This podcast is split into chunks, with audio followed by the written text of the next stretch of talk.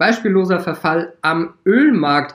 Die US-Rohölsorte WTI hat zeitweise um 300 Prozent auf minus 40 Dollar verloren. Wer also ein Barrel Öl gekauft hat, hat auch noch Geld hinterher bekommen.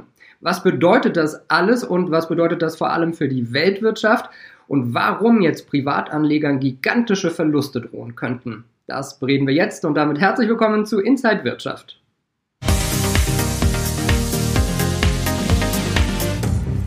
Aus Frankfurt zugeschaltet von der Frankfurter Börse in seinem Büro dort ist jetzt Oliver Roth von Otto Seidler. Was haben wir da genau am Ölmarkt gesehen? Wie kommt es zu solchen Verwerfungen?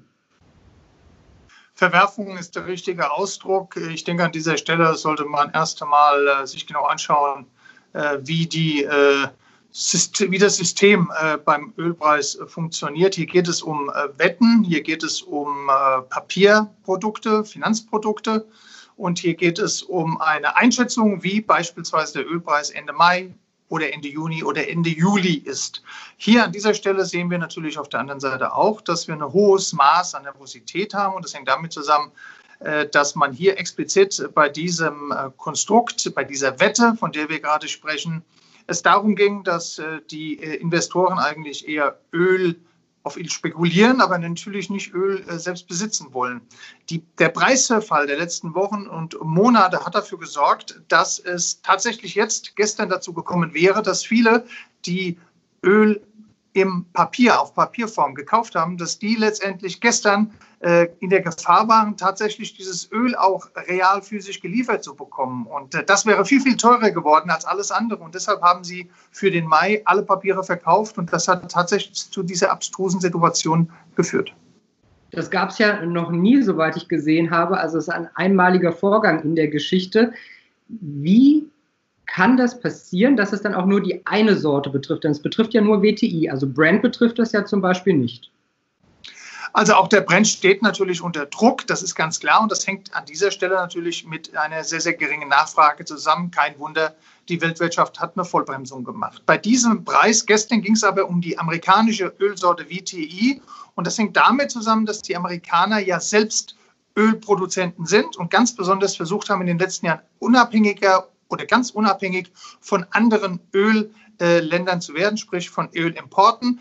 Äh, sie haben ganz besonders die Schieferölindustrie gefördert. Äh, das kennen wir alle, da wird mit ganz viel Chemie eben aus ganz, ganz großer Tiefe Öl gefördert und das ist sehr kostenintensiv und deswegen trifft dieser Ölpreisverfall ganz besonders auch die amerikanischen Produzenten von Erdöl und das hat man gestern eben an dieser Stelle so auch äh, damit mit diesem Preis dann auch bewiesen. Dahinter steckt ja auch, dass durch die Corona-Pandemie eben weniger produziert wird, äh, es wird weniger Öl verbraucht und die Lager, die sind voll. Also man, man sieht irgendwelche Schiffe, die voll irgendwo liegen. Ähm, wie kann diese Krise dann gelöst werden? Denn das Öl geht ja jetzt erstmal nicht weg. Man wird das doch erstmal nicht los, oder? Naja, wenn äh, die äh, Weltwirtschaft wieder anläuft und diese Vollbremsung eben äh, zumindest mal langsam beendet wird, wird auch die Nachfrage nach Öl wieder ansteigen und dann werden auch die Lage irgendwann mal wieder leerer. Das ist auch derzeit die Spekulation, denn diese Wetten, die monatlich enden, von der wir gestern beim Öl gesagt haben, dass es minus 38 Dollar sogar war, die laufen für den Juni bereits wieder auf 20 US-Dollar und zwar im Plus, wohlgemerkt an dieser Stelle. Man sieht also, dass man durchaus hier rein raus relativ schnell eine Bewegung drin hat. Unter dem Strich bleibt aber, dass die Nachfrage nach Öl auf Sicht gesehen sicherlich deutlich niedriger sein wird als das, was produziert wird. Wir haben eine Überproduktion an Öl. Wir werden jetzt erstmal die Lager füllen. Aber dann, wenn die Lager gefüllt sind, haben wir eben eine massive äh, Überproduktion an Öl. Und deshalb äh, steht auch an dieser Stelle nochmal festzustellen, dass wir äh, zu viel Öl haben und es muss weniger produziert werden.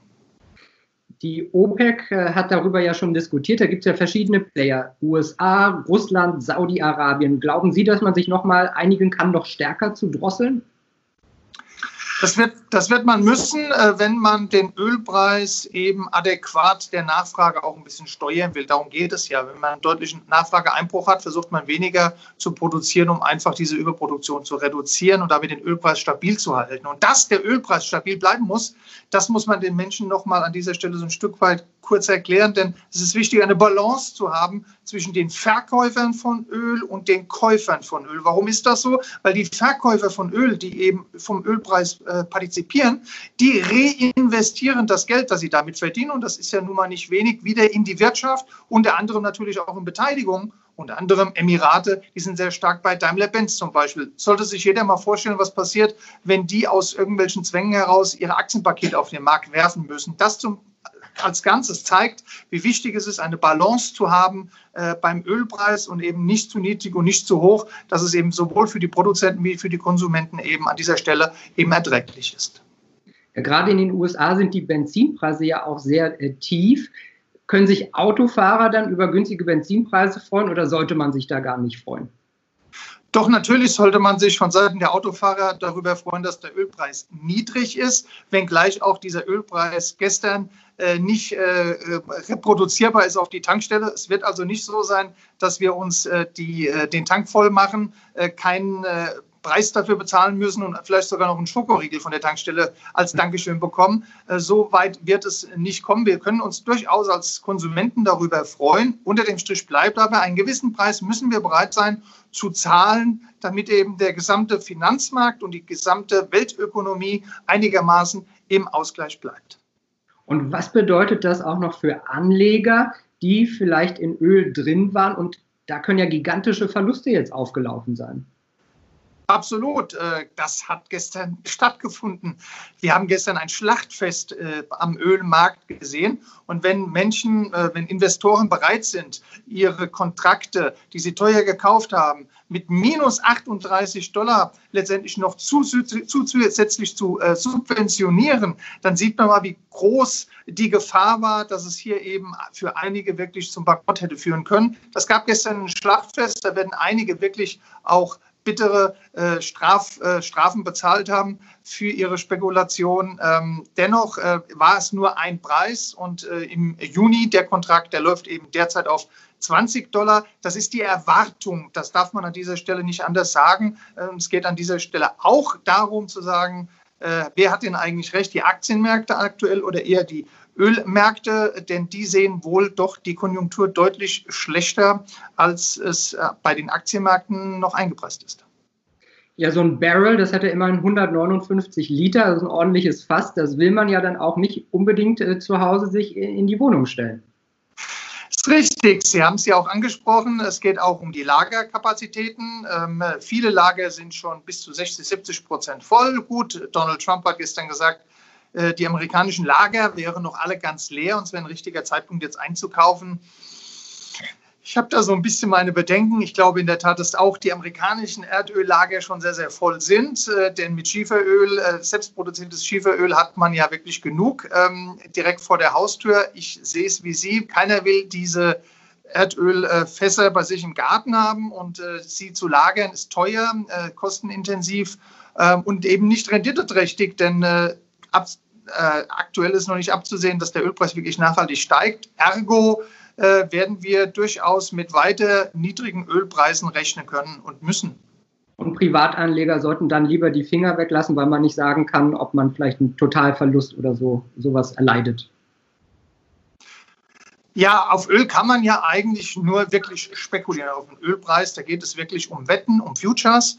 Ähm, die sind zeitlich sehr begrenzt. Ich hatte es gesagt, die laufen meistens auf Monatsbasis und dann laufen die dann auch aus. Man hat jetzt gesehen, wie das für den einen oder anderen Großinvestor aussehen kann. Und kleinere Investoren, die müssen dann sogar noch nachschießen, denn auch hier Systematik des Marktes. Man zahlt bei den Futures eben immer nur einen kleinen Teil an, eine sogenannte Margin. Das ist zwischen 5 und 10 Prozent des eigentlichen Preises. Und an diesem Preis orientiert man sich. Wenn man sich jetzt vorstellt, dass die alle nur mit 5 Prozent eigentlich Vorauskasse in diesem Markt drin sind und müssen dann 95 Prozent nochmal nachschießen, äh, dann wissen wir, wie teuer das jetzt ganz, äh, das Ganze jetzt für viele große Investoren geworden ist. Und das äh, möchte ich keinem Privatanleger an dieser Stelle nahelegen. Oliver Roth von Otto Seiler. Vielen Dank für diese Einblicke in diese Ölkrise, Ölschlachtfeld, wie Sie gesagt haben. Also danke Ihnen, alles Gute und liebe Zuschauer, danke Ihnen fürs Interesse. Bis zum nächsten Mal.